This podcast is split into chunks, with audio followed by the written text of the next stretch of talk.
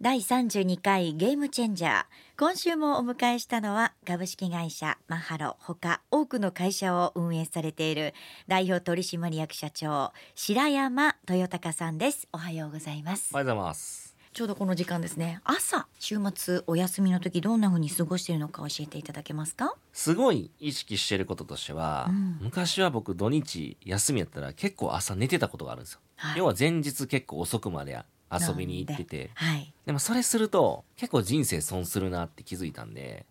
土日も絶対朝はうん同じ時間に起きるようにしてます、まあでも僕空間が好きなんでうんで同じ場所にいるって結構むずいんですよ同飽じき飽きるんで僕だから例えばカフェとかをうん巡っていくのは好きです、へーで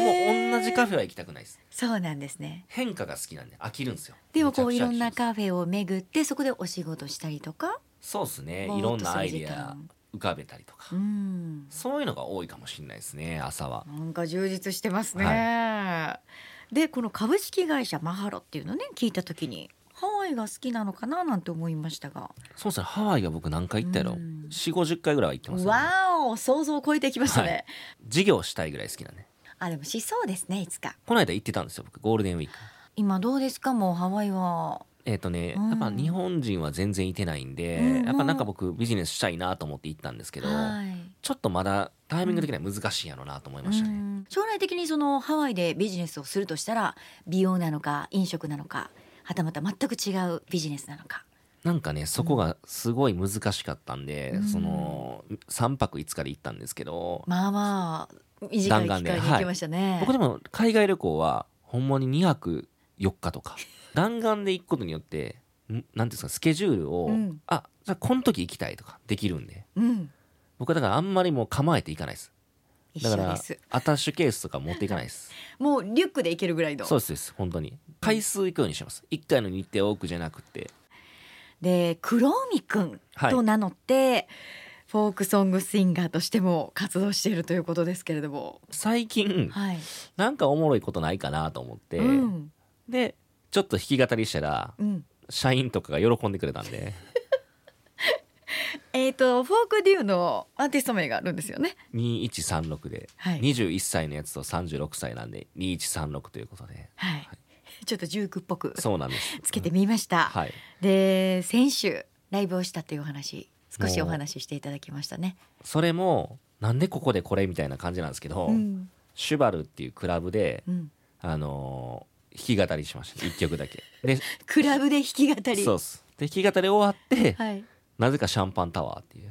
もうここはチャラいですね。キラキラしてますね。フォークソングの人ってチャラくないはずなんですよそうよ。純粋な曲を語って純粋やらなんですよ僕その真逆行こうとでももともとそのジュークユーズいろいろ聞いてた世代ですよね。そうなんですよねジュークの岡平さんは今経営者として成功しはるんでまあそれを僕すごい尊敬するなと思ってだかうん、ら僕は岡平さんは歌手初のえー経営者ですけど、はい僕はじゃあ経営者初の歌手でみんなに面白いと思ってもらえたらいいかなっていつかの歌は下手なんですけど対は談でできるんじゃないですか。対バンいで。それしたいですねね。でここでですね、ちょっと一曲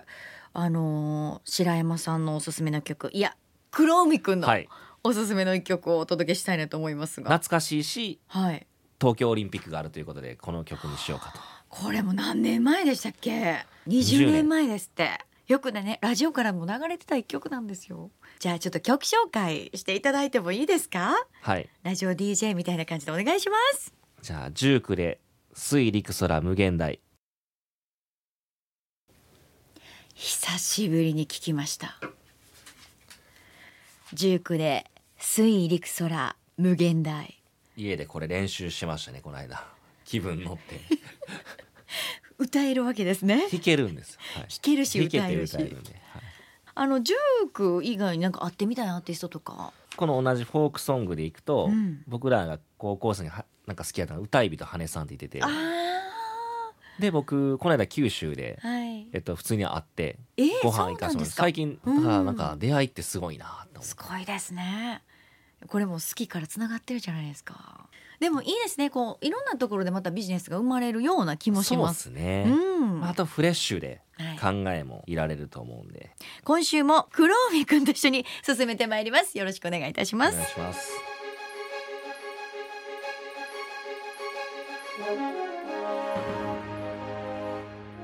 株式会社マハロ代表取締役社長白山豊隆さん1984年大阪府のお生まれ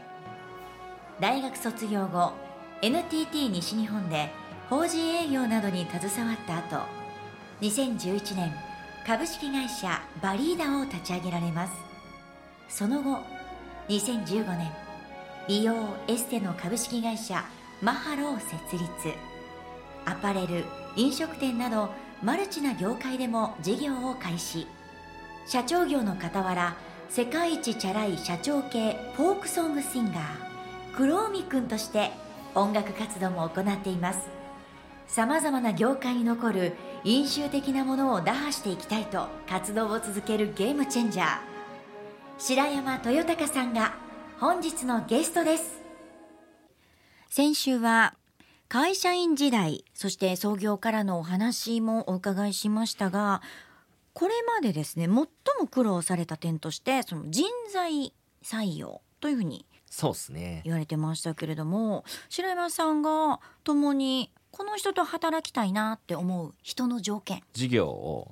一緒にやるということなので、うんまあ、その事業をどうしたいかっていうビジョンをちゃんと持ってるっていうまずそこを聞くそうですね僕よりも熱いビジョンでやってくれないと意味ないと思ってるんでう、んそして初めてお会いする人っていうのは本当に多いと思うんですビジネスう上んいろんな方に会うと思うんですが、えーまずその人のどんなところを見極めていますかあれじゃないですかね僕はその美容とかファッションとかすごいこうビジネスにしたいと思ったのが、はい第一印象で伝わるものってかなりあるんで多分ストーリーがあると思うんですよ今日の僕のこの服装にもストーリーが、うんなんでこれにしたかとかいうストーリーがあるんで、はい多分何も考えずに来るっていう人はもうその時点で僕としては採用としてダメなんですよ。要はほ何するにしてもねこうんう発言に関してもそうですし意図あるのっていうううんうんうんじゃあ単純に例えばですけど面接に T シャツで来ました、はい僕スーツじゃなくてもいいと思うんですよ、うんでもそれが面倒くさくて T シャツ着た人と、うん何かこうその T シャツ来ることに意図があって例えば日本の社会こうやってスーツで堅苦しくやるのがおかしいと思うんですよとか、うん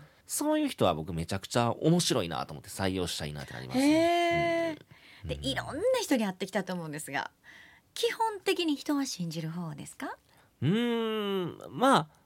信じやすいから騙されやすいんかもしれないですねそれで言ったらまあそれも想定の範囲内というかそれを恐れてたら、うん結局出会えないし任せれないしそうですよね、でもどうしてもその性格上疑ってしまう方もいらっしゃるじゃないですか、うんうんうんなんでこの方こんなに警戒してるんだろうだからそれでいくとモテるモテないなんですあのわかりますあーここに繋がるわけですね要はどんだけ器がでかいかで、はいモテるモテないがあるっていうふうに勝手に僕は解釈してるんで、うんうんじゃあモテる男はうんちまちまそこでへこまへんぞと、騙すより騙される側に行くぞというやつの方がモテるんちゃうかっていうので、うん自分で勝手に元気になってます関西人で言う、ちっちゃいわーっていうのあるじゃないですか、はいそんなん言われたくないですもんね、はい think, think, think, 白山さんはい NTT 時代のこの新卒採用に関して学んだことも教えていただけますかそうですねまあ NTT の時やってたのは大学生の新卒採用なので、まあ大学時代、まあ、何をしてきたのかはいっていうところで、えー深掘っていくんですけど、うん僕すごいこうもったいないなと思うのは就活っていうのが多分大学側がそんなに教えてないんでで僕が心がけたことは、はいじゃあちゃんと考えて面接に来れなかったから落とすじゃなくて、うんこっちからポテンシャルどんどんどんどん引き出してあげていいやつを探していく、うん結構ねこう試験で落としがちなんですけどそうですねそれだけやっちゃったら言ったら野球で一郎じゃないですけど、うんそういうのは発掘できないんですよ。大企業においてその条件っていうのはいろいろあると思うんですが今の時代だからこそどんな人が今後求められると思いますかそれは大企業でですかはいまず大企業でまあでも大企業も今変革していく時期だと思うんで、変わりましたよねこはのいコロナ禍でねなんで大学4年間はい、何かにトライしてきて、うんまあそれでその会社のどこに例えばですけどいいとこも会社のとこ言わないとダメですけど、はい課題をその会社の課題を見つけてそこを自分だからこそ変えれるっていう強いストロングポイントを話せる就活生っていうのは僕は大企業いけると思いますけどねだから課題発掘能力とうん、その課題解決能力そして御社についても教えてくださいまあ、僕らで言うと営業かうんやっぱ美容師採用なんですけれども、どちらもでも僕最終的には独立していくビジネスだと思ってるんで情熱とまあギャップっていう話でいくとコツコツしたことができるかっていう、要は派手なことだけできるんじゃなくて、うん本当にゴミ拾いじゃないですけど、うん継続、まあ、継続力ですね、うん、この2021年現在ですよ白山さんが思ってるこの就職についても教えていただけますかまあそうですねコロナ禍もあってうん採用母数も、ね、どんどんどんどん減ってるとは思いますねやっぱり就活ってはい売り手買い手があるんでまあ極端な話言ったら僕コロナが落ち着くまで、うんえー休学してもいいかなとか思ったりもします例えばですけどねあー実は僕採用してたんですけど休学してるからダメっていうのは一概になかったですけどねなぜどな全部やっぱ理由ストーリーじゃないですねか、ストーリーなんですよね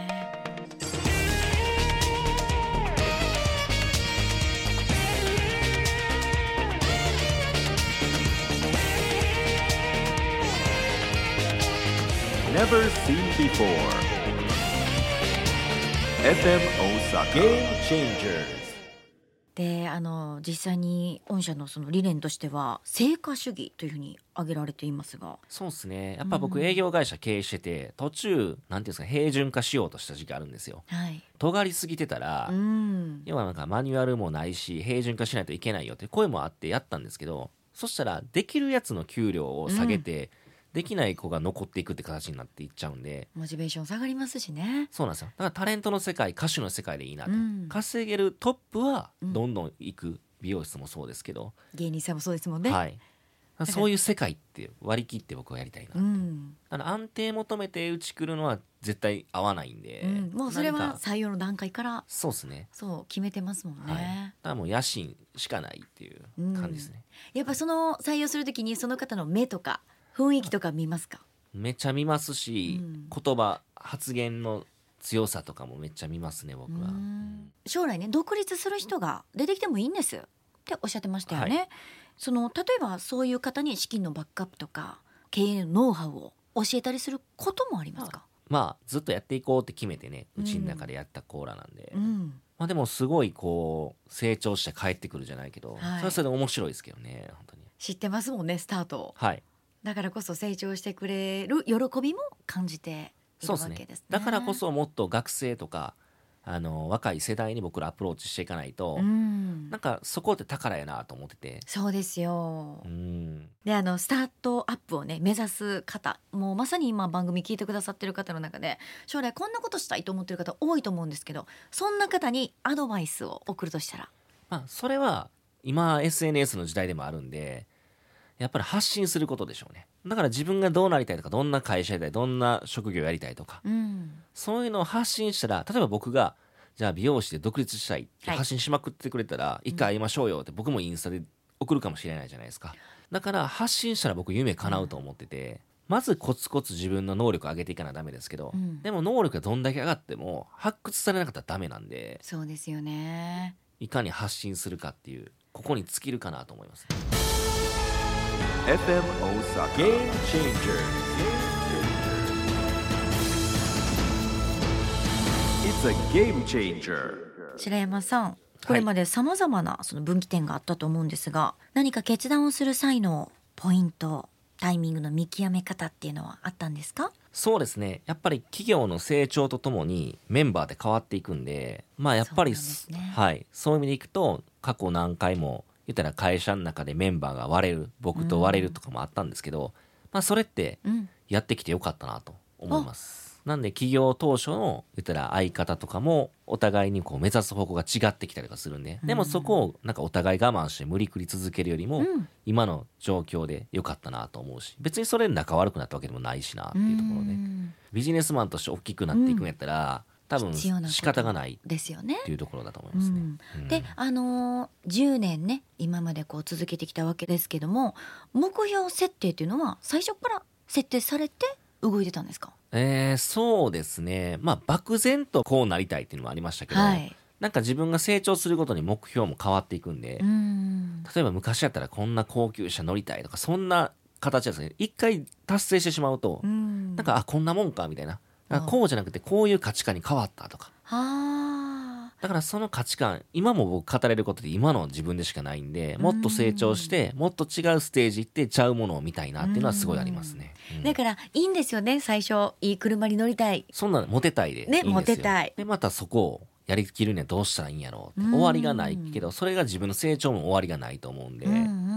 うなんてんいうんですかね学生時代の方が人生楽しかったわとか言いたくないなっていう今が一番楽しいって言ってるそう社ですね長の方がやっぱりキラキラ輝いてますもんだねから過去は語りたくないっていう感じですね、うん僕ははい居続けてくださいねそのままでいてくださいね、 でこのコロナ禍で暮らし方であったり価値観が本当に変わったっていう方は多いと思うんですあのーコロナによって白山さん自身考えさせられたこと気づいたことっていうのは何かありましたかそうですねまあコロナによって普及したサービスとかもすごい多いなと思ってて、うん今まで環境がこうならないと打ち破れなかったものだと思うんですよ例えばオンライン、ズームで商談するとかってこんなん失礼やろって話なんですよ昔のもう会感っ覚で言ったら。て会議してましたもんね、はい、でもこれってやっぱ時代の変化コロナが推し進めたことなんで言うたら今後もそうなんですけど何かどんどん起きると思うんですよ。じゃあその時をなんかこうピンチじゃなくって、じゃあこういう環境になるからこういうものが伸びるだろうなこういうふうにやっていくべきだろうなっていうふうに柔軟に言ったら進化していく自分がうん順応して進化していくことが必要やなと思いますね。だからその時々に変化していかないと次の時代に乗り遅れてしまいますね、はい、 FM Osaka. Game changer. changer.